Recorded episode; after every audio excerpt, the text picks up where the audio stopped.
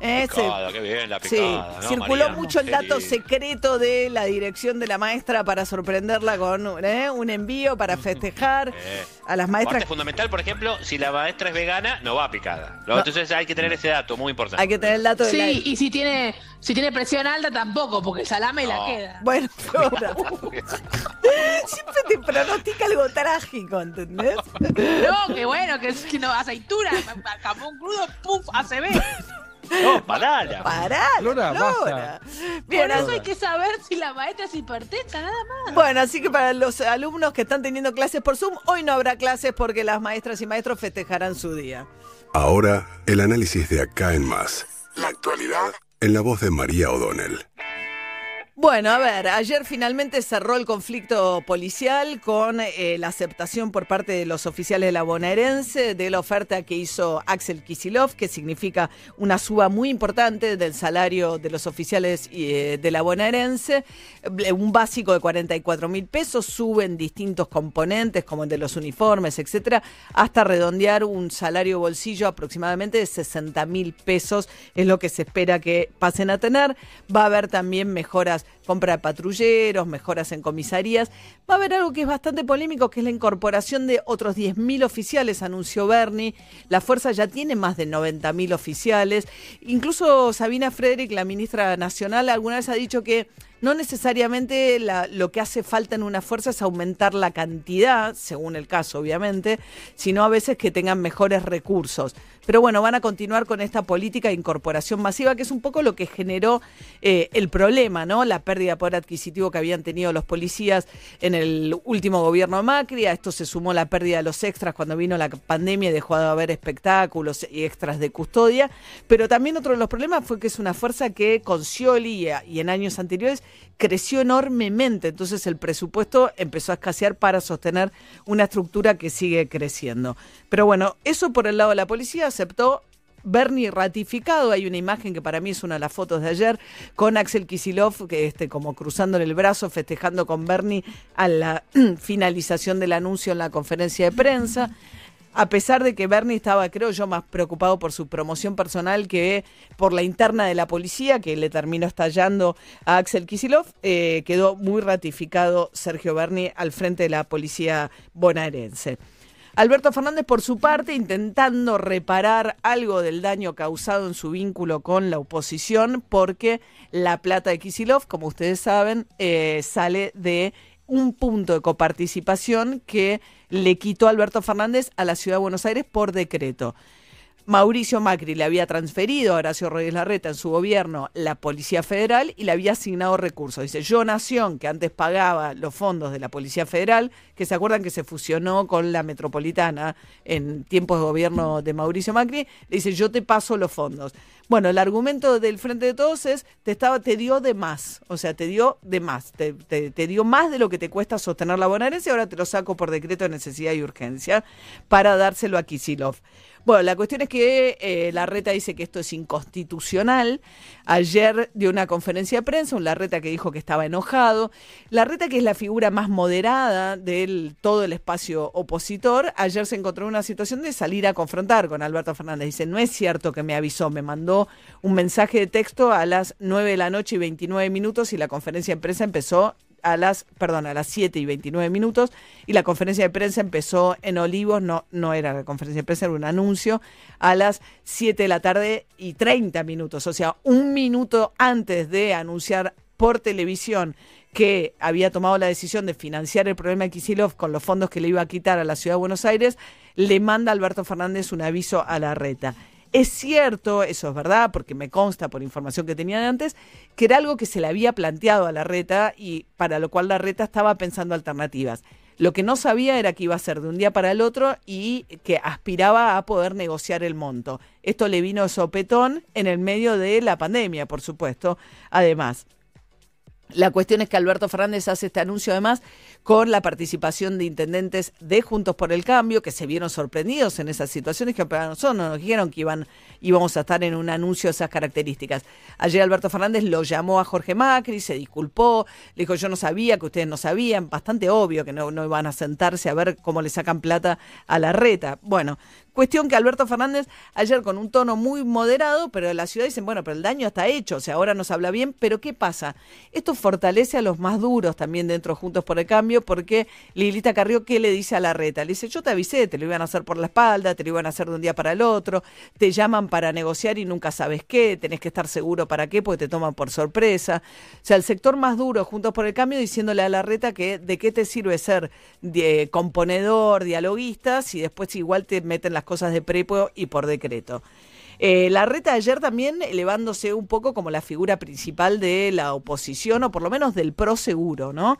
Eh, con esa conferencia de prensa, donde dijo que a pesar de que se vio sorprendido en su buena fe, etcétera, etcétera, va a seguir apostando al diálogo, pero dice, tuve 29 reuniones con Alberto Fernández por el tema del coronavirus y nunca hablamos de este tema.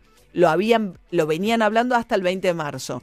Después de eso pasó a estar todo concentrado en pandemia. Veremos cuando se vuelvan a juntar por el tema del coronavirus, pero la relación ahí quedó, por lo menos en términos de la confianza de si le va a avisar o no, bastante dañada y un Larreta que se pone más duro, va a la Corte Suprema, dice que va a ir a la Corte porque Alberto Fernández no tiene derecho a hacer esto, y Alberto Fernández también concediéndole una solución importante un distrito que es clave para el país, pero también es clave para Frente de, de Todos, para Cristina Fernández Kirchner, ¿se acuerdan que había venido diciendo la Ciudad de Buenos Aires tiene hasta jardines colgantes en las plazas y el conurbano de la provincia de Buenos Aires no tiene ni cloacas, y donde por supuesto la principal apuesta ahí es Máximo Kirchner, ¿no? Eh, la Cámpora, eh, Axel Kisilov, es el territorio donde el kirchnerismo tiene mayor trabajo en el día de hoy. Y Alberto Fernández termina dándole un instrumento muy importante a ese, a ese territorio, son aproximadamente 40 mil millones de pesos para el año que viene, dándole un punto a la coparticipación. Los gobernadores salieron 19 gobernadores, no firmó Schiaretti de Córdoba, dijeron que apoyaban esta decisión. Claro, los gobernadores apoyan porque los ocho puntos que le sacaron a la provincia de Buenos Aires, que es cierto que es una provincia injustamente relegada en la coparticipación, en la década del 80 le sacaron la coparticipación y se la dieron a otras provincias. La ciudad de Buenos Aires ni siquiera era autónoma. Entonces hay también una discusión pendiente en la que nunca han logrado, a pesar de que la constitución del 94 dice que tiene que haber una nueva ley de coparticipación, nunca lograron ponerse de acuerdo porque las provincias no quieren ceder eh, y, digamos, recaudación que hoy les llega para darle a la provincia de Buenos Aires lo que le falta a la provincia de Buenos Aires, que es cierto que le falta y que está muy relegada. Lo que hizo Alberto finalmente fue sacársela a la ciudad de Buenos Aires. Entonces los gobernadores festejaron, dijeron, ah, qué bien que estuvo, eh, porque no les tocó el bolsillo propio y se lo dio a Kisilov. Pero bueno, en todo caso, lo que realmente queda pendiente también es la discusión de la ley de coparticipación y veremos qué impacto tiene esto en un Alberto Fernández que la oposición dice, sí, te dice que dialoga, pero después toma las decisiones que quiere y ni siquiera te avisa si va a haber o no espacio para que continúe el diálogo con lo que era muy acotado de los sectores más moderados entre la coalición gobernante y la oposición.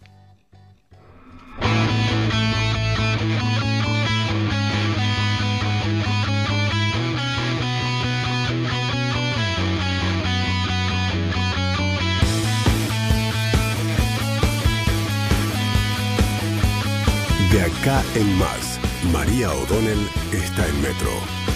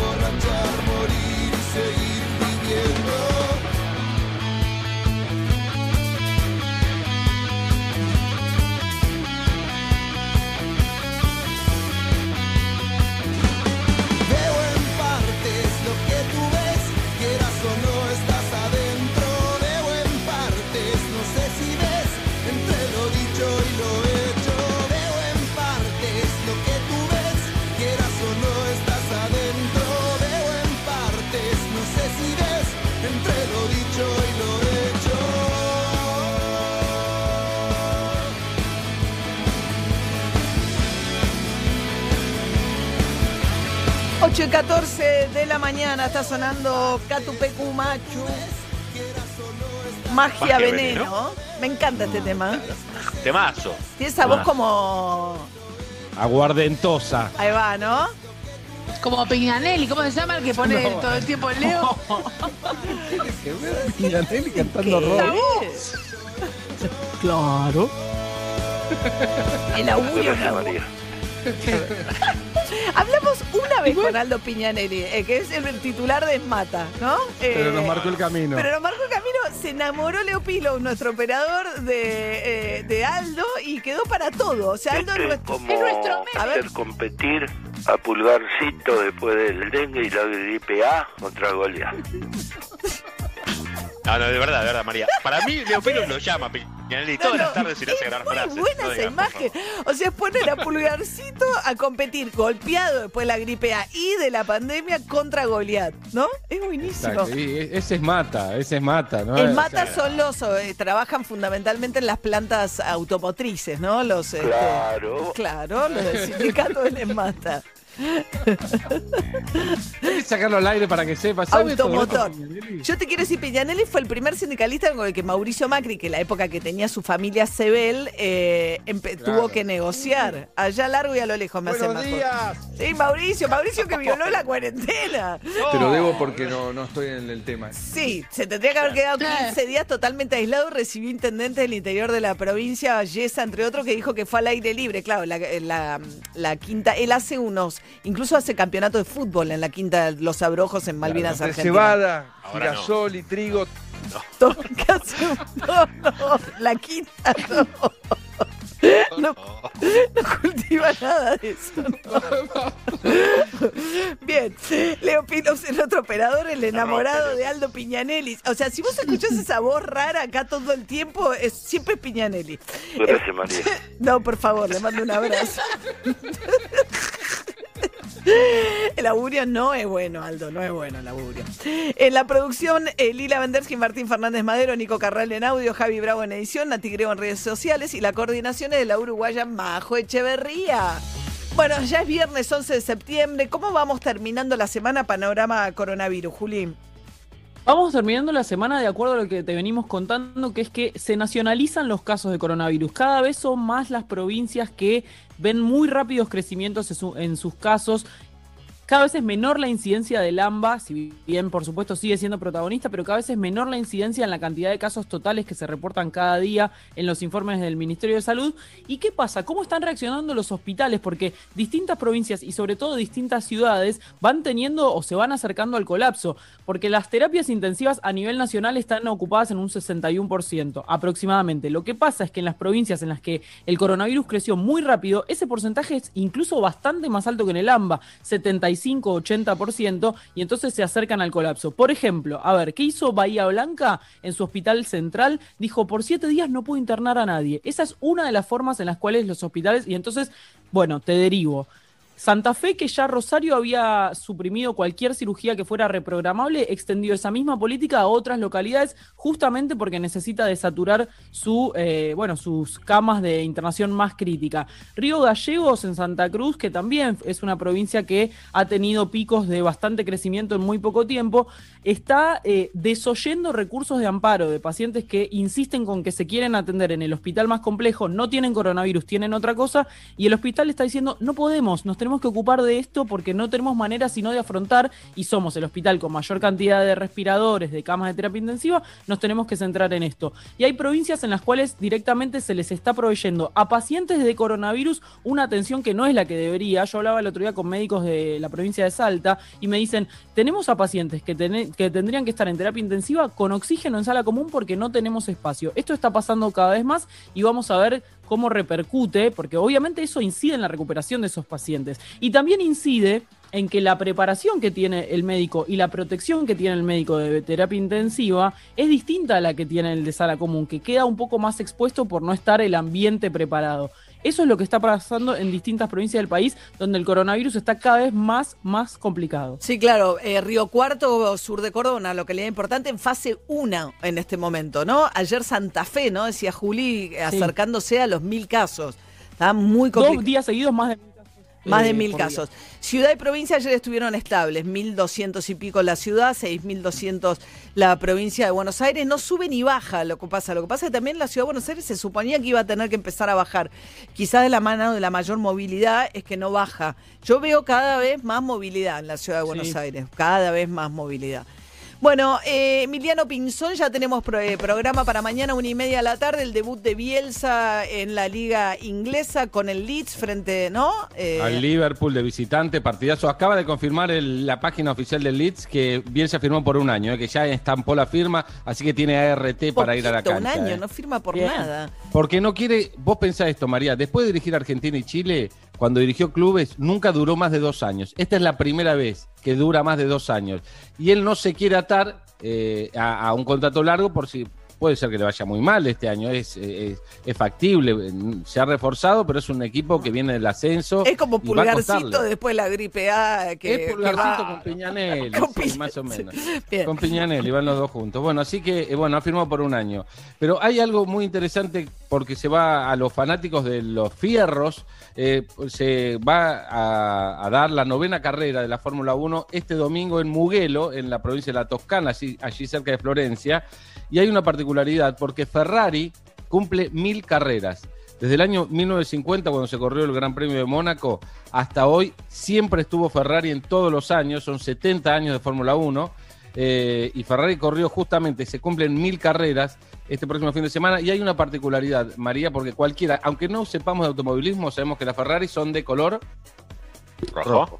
¿no? Exactamente. Bueno, esta María, vez, por única sabía, vez... ¿no? Eh, Sí, Sí, María sabía, Ferrari rojo se Claro, Sí, sí, sí, sí. Es un Eh, rojo muy particular, vez- es un rojo como muy encendido. Bueno, esta vez, María, es Sí. solo por este fin de semana, va a correr con un color borgoña. Ah. Van a pintarse las Ferraris con ¿Por color qué? borgoña. Dicen, cuentan que la primera carrera allí en Mónaco tuvo que ver con un color un poquito más eh, eh, parecido al vino, al del vino. Entonces, por eso, como homenaje a esa primera carrera, las Ferrari van a correr con ese color borgoña en el Gran Premio de la Toscana, en Mugello. Eh, se va a ver el domingo a las 10 de la mañana. Así que tengan en cuenta Bien. eso. Una escudería que además tuvo a Froilán González, a Fangio, a Reutemann inclusive, corriendo allí en Ferrari. Así que a los fanáticos, una carrera muy particular esta, la de los mil que tiene Ferrari como protagonista. Bueno, una noticia de economía, les contábamos que el Banco Central lanzó un nuevo instrumento, ahora hay que ver después los bancos que lo empiecen a ofertar a sus ahorristas, que te permite eh, depositar pesos y se ajusta según la evolución del dólar tipo de cambio oficial. No te da una tasa de interés, pero te garantiza, es como una cláusula antidevaluación, ¿no? Es una forma de protegerse contra la de la devaluación sin necesidad de comprar dólares billetes. Lo que buscan es desalentar la presión sobre el dólar y decir, bueno, vos depositas pesos y al cabo Pero, del... Eri, te- pl- ¿Qué? ¿Cómo haces? O sea, vos, yo quiero depositar y tengo que. ¿Es especial el plazo fijo? Tenemos- Eh, vas a depositar este tipo de plazo fijo, Ah, que no es un plazo fijo que te dé intereses en pesos, sino que lo que te dice, yo te garantizo que cuando termina este plazo fijo, te doy lo que evolucionó el dólar oficial. Ah, ok. ok. ¿Entendés? Sin el impuesto, ¿no? Sin el impuesto eh, solidario, sin el 30%. Sin el 30%, exacto. Eh, lo que están buscando es desalentar la presión sobre el dólar y decir, bueno, si vos te vas a dólares porque tenés miedo que el dólar suba, dejá, de, quedate en pesos que yo te garantizo que... Eh, yo pongo al- mil, mil, mil, suponete mil pesos que valen 10 dólares, estamos diciendo cualquier cosa, saco la plata cuando lo que valen los 10 dólares. O sea, Sí, si exactamente. 3.000, 5.000, no importa. Lo que vale el dólar cuando puse la plata en pesos, Sí, ¿Sería así? sí, exacto, Sí. Exacto. No tenés tasa de interés. no se mueve bien. por la tasa de interés, es una garantía, digamos, contra la devaluación o, o evolución igual que el dólar. Muy bien, 8 y 24 de esta mañana, eh, una mañana súper cálida, ¿eh? 20 grados va a ser la máxima de hoy, nos queda un fin de semana lindo, alguna lluviecita hacia la noche nada más. Hablamos hace un ratito con Mariano Recalde, que era, es senador de la Ciudad de Buenos Aires del Frente de Todos. Vamos a hablar ahora con, estamos tratando de ver las dos posturas alrededor de la decisión que tomó Alberto Fernández de sacarle a la ciudad un punto de coparticipación para financiar de esa manera el aumento a los policías que anunció ayer Axel Kisilov. Y Graciela Ocaña es diputada nacional de Juntos por el Cambio, fue candidata eh, este, en la provincia de Buenos Aires, pero es porteña también. Va, vive en realidad, vivió siempre en provincia de Buenos Aires. ¿Qué tal, Graciela? Buen día. ¿Qué tal, María? Sí, pero hace varios años vivo en la ciudad y bueno, y he tomado la decisión de construir en la ciudad desde el año 2010, donde he sido candidata legisladora, jefa de gobierno y bueno, eh, tengo un trabajo bastante importante allí. En la ciudad. Ah, Nos decía recién eh, Mariano Recalde que cuando Mauricio Macri le transfiere la policía de la ciudad de Buenos Aires a Horacio Rodríguez Larreta durante su presidencia y le asigna fondos que eran de nación, ¿no? Le dice, "To- vas a tener tantos puntos de coparticipación para financiarlo, como que Macri le dio de más. Entonces, según Recalde, yo no sé qué era lo que estaba citando, dice que hay un reportaje de Refrigerio, que era el ministro del Interior de ese momento, que dice que sí que le dieron de más, como si le hubiese, como que se excedió en la cantidad de fondos que le traspasó en su momento. Bueno, yo no conozco ese reportaje, la verdad que creo que no existe. Pero más allá, para que la gente tenga claro, eh, la Constitución establece que eh, la ciudad debe tomar los servicios que, que son propios, que son propios de la ciudad, entre ellos la policía. La ciudad tuvo que construir su propia policía a partir de la decisión de Cristina de no querer traspasarle estos servicios a la ciudad de Buenos Aires, la, la metropolitana en un principio, y luego ya sí en el 2016 con Mauricio Macri traspasa eh, los servicios de seguridad, la policía, a la ciudad con los recursos, tal cual lo dice la Constitución. Eh, Claro, perdón, Graciela. No, porque esto tiene que ver con el proceso de convertir a la ciudad de Buenos Aires en una ciudad autónoma, que viene de la Constitución del 94. Antes era, ¿no? Cuatro, exactamente. Antes era solo la sede del gobierno federal, de hecho al intendente lo designaba el presidente. Así es, desde el 94 eh, o a partir del año 96, los porteños eh, elegimos quien nos gobierna y también, digamos, la Constitución establecía este, ese ese traspaso de servicios que lamentablemente durante el gobierno de Cristina, eh, digamos, no hubo, hubo solamente el del subte por gas en Sí. el medio de un conflicto. En el medio de un conflicto, porque claro, le tiene que ir pasando progresivamente, ¿no? A la ciudad de Buenos Aires. Y con Cristina Kirchner la discusión era, te traspaso la Policía Federal, pero sin fondos. Ah, entonces no me des la Policía Federal, era la pelea Macri-Cristina en ese momento. es que la Constitución establece que le tienen que pasar los fondos, algo que es lógico, que pasó, te acordás, en los 90 cuando Menem decidió traspasar los servicios de salud y educativos que eran nacionales a las provincias, se traspasaron con los fondos. Esto ha sido así históricamente y aparte lo- la Constitución lo establece taxativamente. Pero eh, se hizo el cálculo y lo que se pasó fueron los gastos que tenía el gobierno nacional. Esto no se sacaron fondos de la coparticipación de ninguna eh, que se reparte entre las provincias, sino que eran los fondos nacionales que simplemente se traspasaron a la ciudad de Buenos Aires. Para no discutir cada tres meses cuánto tenía que ser el ajuste de fondos, se calcularon en base a la los puntos de coparticipación. Y en eso hay que ser taxativos, porque el gobierno nacional incluso ha hecho cálculos eh, cuando hubo una pequeña negociación, vos recordás en febrero, en marzo. Es que hubo, hasta marzo venían charlando cuánto. La reta sabía que venía un recorte y venían discutiendo de qué Claro. tamaño era. Pero, Es- pero el recorte nunca era de este tamaño y por supuesto iba a ser consensuado y aparte porque el gobierno nacional vio que los fondos que la que el nación en su momento eh, actualizados eran los mismos fondos que estaba gastando en ese momento eh, la ciudad para los servicios de seguridad. La ciudad tiene 28 mil este, policías en este momento y los sueldos equivalen, que pagan esos policías, equivale a la quita que quiere hacer la nación. Vos te das cuenta ahí que no tiene sentido en absoluto eh, esta, eh, esta quita que unilateral que nosotros lamentamos porque la verdad que creemos que el presidente ha elegido el camino de profundizar la división de los argentinos este eh, y no el de construir eh, entre todos, por supuesto solidariamente, el tema de eh, cómo resolver problemas en la Sí. provincia o en otros lugares. Estamos hablando con Sí. Graciela Ocaña, que es diputada nacional de Juntos por el Cambio, eh, acerca de la decisión de Alberto Fernández de quitarle eh, un punto de coparticipación a la ciudad de Buenos Aires. Dijo Lilita Carrió, Cristina y su soldado Alberto quieren la ruptura y juegan a dividir al país. Dice que con Cristina Kirchner no es posible el diálogo. Es que yo creo que esta agenda es la de Cristina, no sé si era, era la del presidente. Por lo menos el presidente dijo que él quería unir a los argentinos, resolver los problemas. Así la verdad que enca- encauzó eh, la crisis de la pandemia, digamos, convocando, donde el gobierno de la ciudad trabajó codo a codo, como las otras provincias que hoy gobierna Juntos por el Cambio, codo a codo con el gobierno nacional, y creo que en un primer momento eso todo fue exitoso y fue positivo para la salud de la gente y fundamentalmente para toda la sociedad. Ahora, esta decisión no solamente perjudica a los porteños, perjudica también a cuando normalmente el país funciona a tres millones de bonaerenses que van a la ciudad a trabajar, que van a la ciudad a, a tener recreación, a visitarla, a utilizar eh, los servicios de Sí. salud de la ciudad. Vos sabés que habitualmente el 50% de los servicios y de las consultas médicas y la atención médica eh, son de residentes en la provincia de Buenos Aires. A tener, a, a, eh.